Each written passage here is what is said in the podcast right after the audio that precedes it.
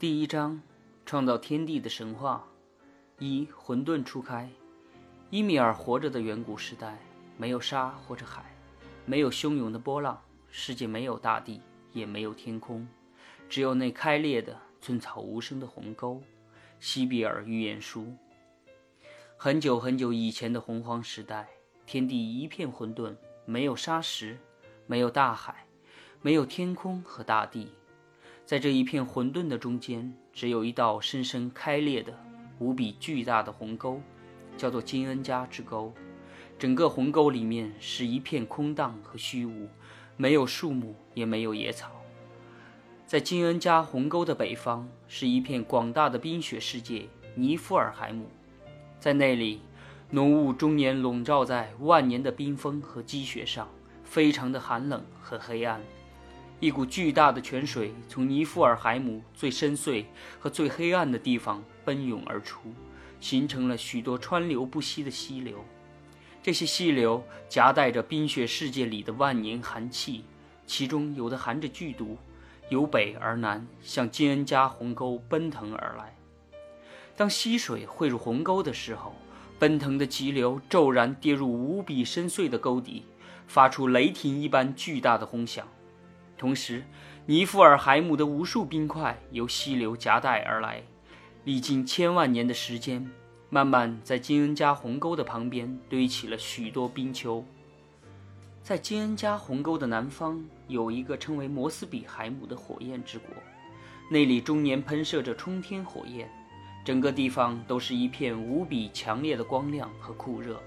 一个叫做苏特的庞大生灵手持光芒之剑。守卫在火焰国摩斯比海姆的旁边。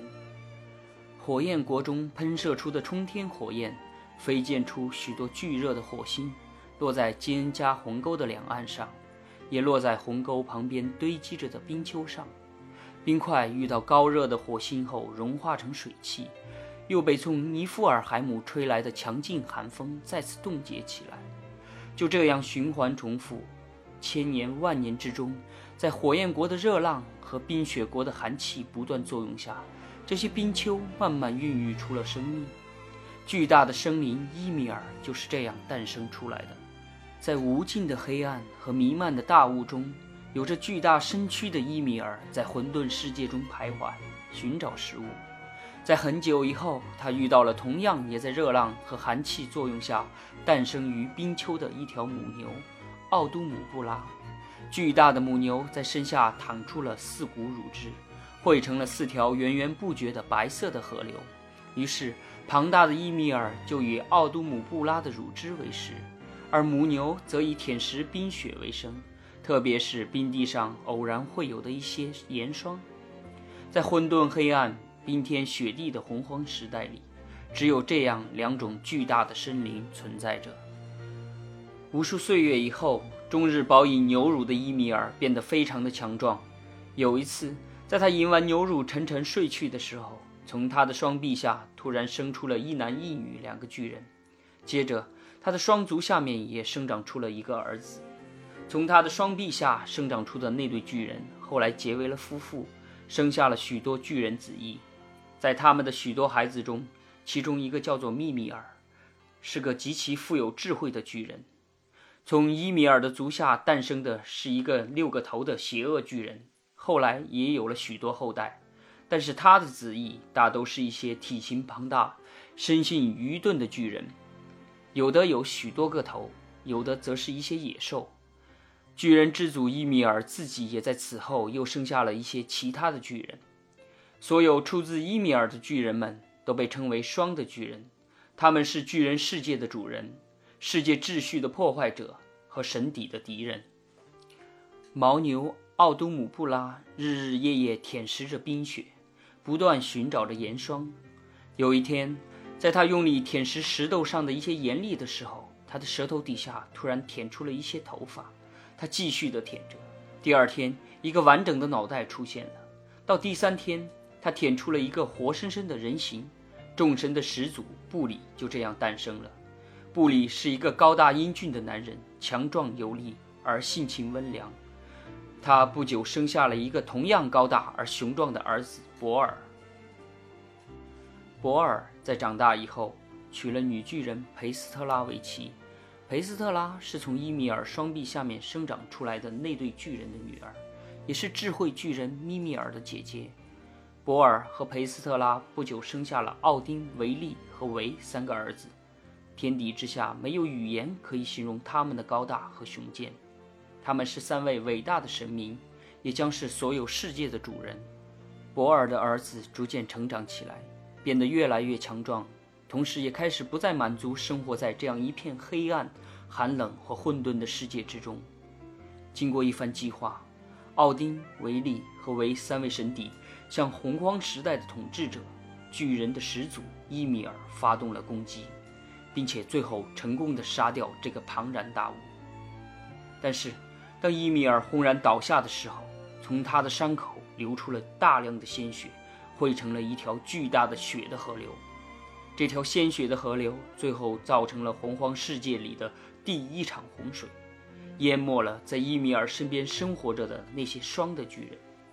在他们之中，只有一个叫做贝格尔密的巨人。和他的妻子一起坐在一个类似石臼的小船上，千辛万苦逃出了泛滥的大洪水。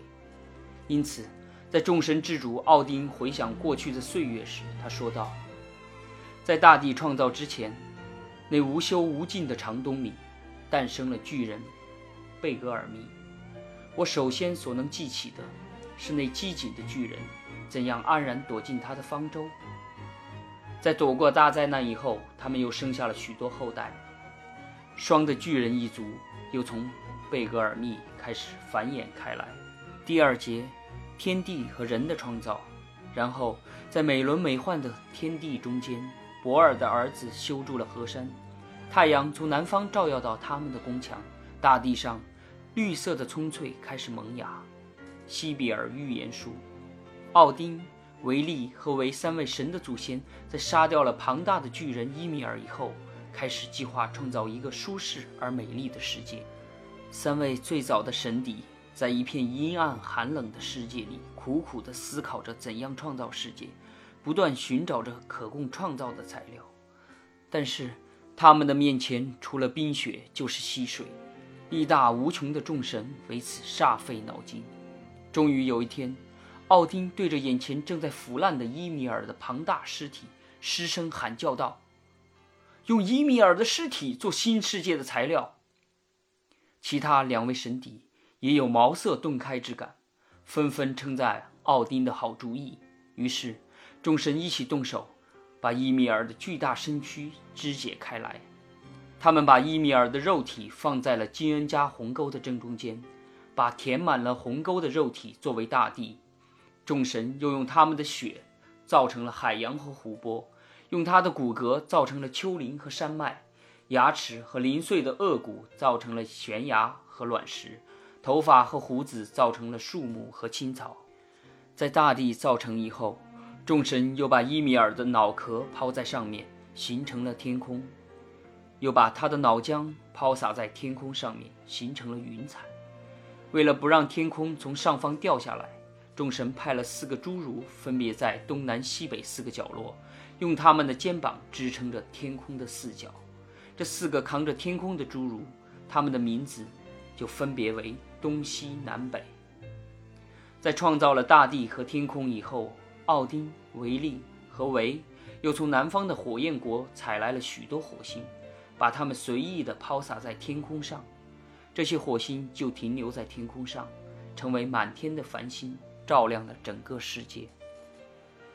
早在众生还没有想到用伊米尔的尸体创造世界的时候，从伊米尔腐烂的肉体中生出了许多蛆虫。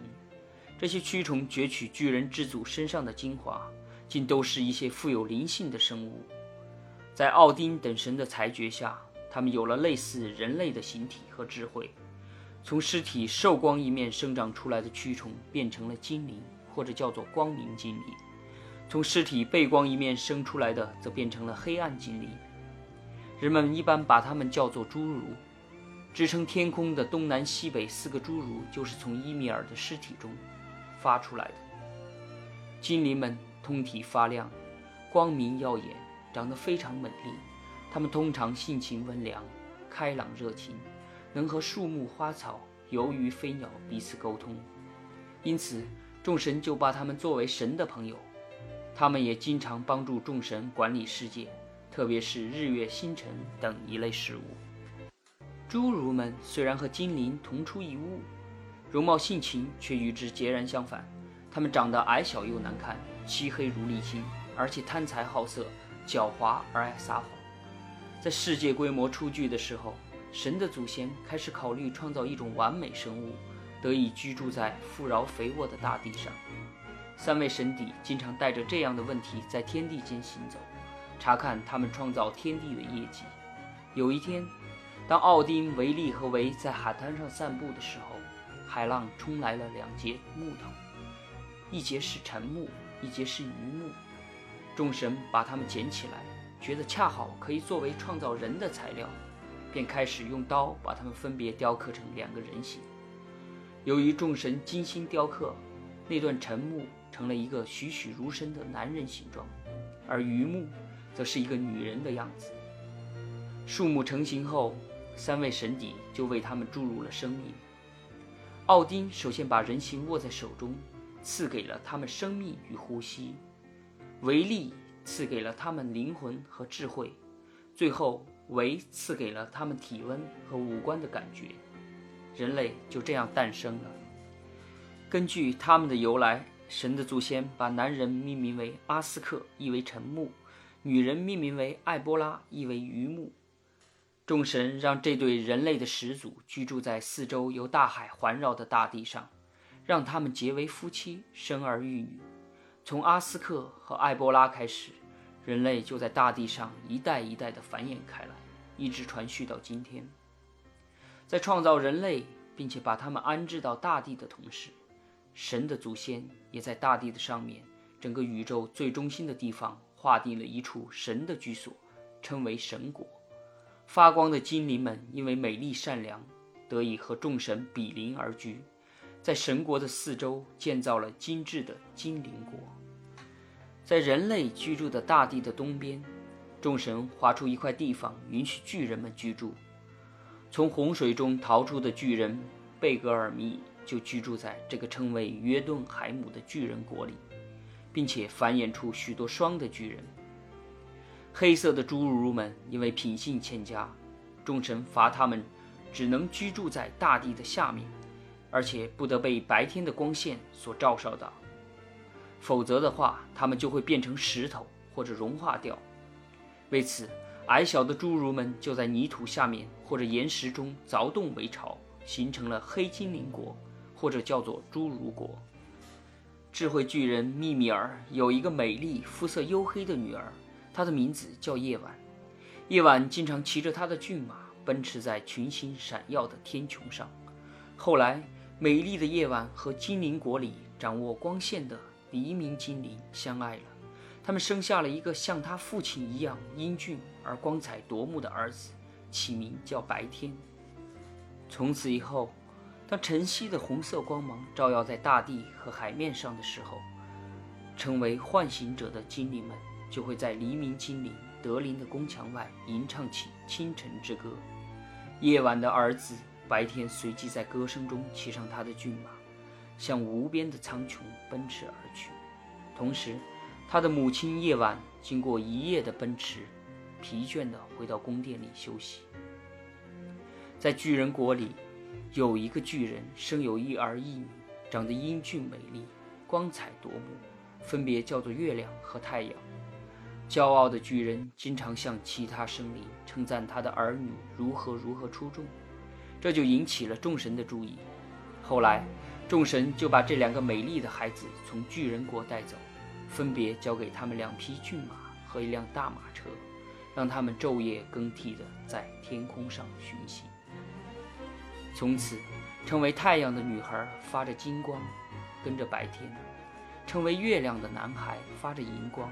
跟随着夜晚，分别在天空上不断奔驰。两条狰狞的恶狼分别追逐太阳和月亮，垂涎欲滴的企图把它们吞噬掉。它们不断地朝着太阳和月亮咆哮，紧紧跟在它们后面。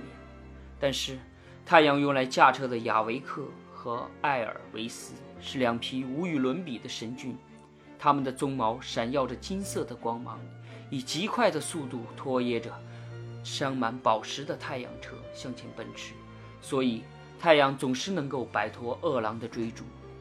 当金色的太阳驶过西边的地平线后，他就来到黄昏精灵比邻的宫殿。在经过一天的奔驰之后，疲惫的太阳就在比邻为他安排的滑床上休息了。比邻的服从们则举着点燃的蜡烛和火炬，围在他的床前守护着他。当晨曦再次出现在地平线的时候，太阳将再一次踏上他的马车，驾驭骏马奔驰在天空上。当太阳登车启程的时候，月亮驾车回到比邻的黄昏宫殿。当月亮休息在他的滑床的时候，一群睡眠精灵打着瞌睡，围绕在他的身边。就这样，大地上的人类有了昼夜之分，也有了阳光的和煦和月光的温情。